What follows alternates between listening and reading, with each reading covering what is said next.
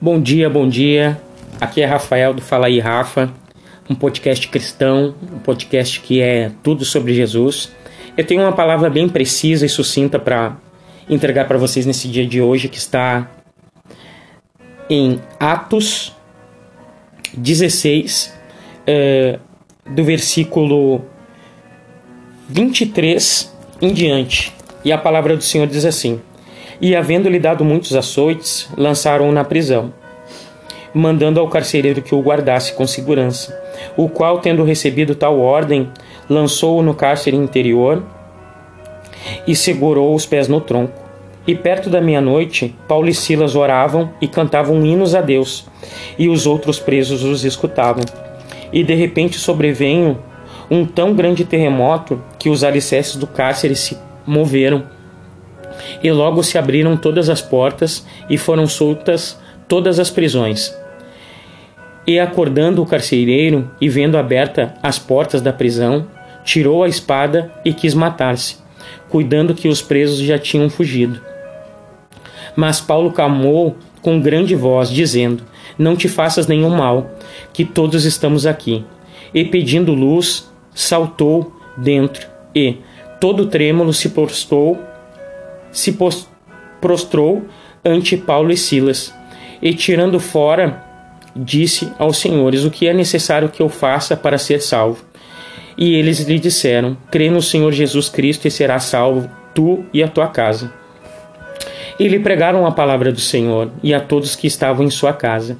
E tomando eles consigo naquela mesma hora, levou os vergões e lhe foi batizado, ele e todos os seus. Essa palavra é muito legal. Quando eu estava meditando hoje na palavra de Deus, eu vi uma misericórdia de Jesus muito grande no coração de Paulo e Silas. Toda aquela situação de, de prisão, de cárcere, que vocês podem ver que no versículo 23 a palavra diz que não, não somente eles foram jogados no cárcere, mas no cárcere interior, ou seja, na, na prisão da prisão mais profunda. E além de ter sido colocados na prisão da prisão mais profunda, ainda os seus pés foram amarrados sobre troncos, para que eles não pudessem fugir. Né? E Paulo e Silas deixam um exemplo extraordinário sobre toda a batalha espiritual que você estiver passando. Cantar e adorar e louvar ao Senhor.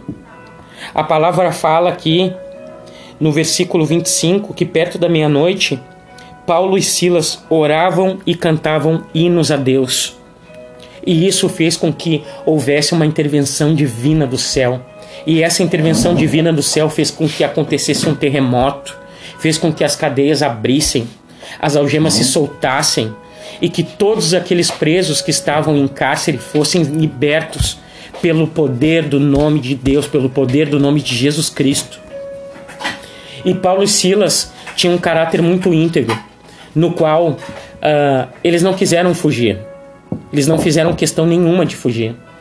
Eles olharam para o carcereiro e, na mesma hora, para um, um cara que trabalha com cárcere, com prisão, ver os seus presos fugindo de uma forma inexplicável, naquela época eles acabavam se matando, né? Para não serem mortos por seus líderes e, e, e, e, generais, enfim. E o que a palavra nos mostra aqui é uma grande misericórdia através do coração de Paulo e Silas, que Paulo clamou em alta voz, ou seja, Paulo estava vendo de longe aquilo que estava acontecendo e clamou e gritou: Não te faças isso. Ou seja, não te faças esse mal, não se mate. Nós estamos todos aqui, ninguém fugiu. E na mesma hora, o poder do Espírito Santo de Deus, o poder de Jesus Cristo, o poder da glória de Deus que estava sobre aquele lugar, penetrou profundamente no coração do carcereiro, ao ponto de ele, na mesma hora, se arrepender e perguntar: O que eu faço para ser salvo? O que eu faço para me salvar? Eu vi, eu criei, eu estou aqui diante desse milagre que aconteceu, eu quero isso para mim. E Paulo e Silas disseram: Crê no Senhor Jesus e será salvo, tu e a tua casa. Veja com quão, quão grande amor e quão grande misericórdia Deus tem por nós. Deus nos salva de diversas situações, em diversas ocasiões, em diversas situações. E, e você há de convir comigo que não importa o que você fez, Jesus quer te salvar, por quê? Ele nos demonstra que o carcereiro também nos ensina algo extraordinário. Ele se arrependeu instantaneamente. Naquele momento, naquela hora, virou algo dentro da mente dele, uma metanoia, um arrependimento, como diz na palavra de Romanos 12, 2. Ele deixou de se conformar com aquilo que ele estava vivendo e teve uma renovação da mente. E no mesmo tempo ele já experimentou a boa, perfeita e agradável vontade do Senhor, que Paulo e Silas foram até a sua casa. Ele abriu a sua casa para aqueles homens de Deus que ele mesmo tinha aprendido. E Paulo e Silas, com o seu coração tomado pelo poder do Espírito Santo, pregaram a casa dele, a família dele, aos filhos dele, e todos foram salvos, salvos por Jesus Cristo, pela palavra do Senhor. E todos aceitaram Jesus e se batizaram, desceram as águas do batismo, confessaram publicamente a sua fé. Essa palavra que eu quero deixar para vocês hoje. Crê no Senhor Jesus.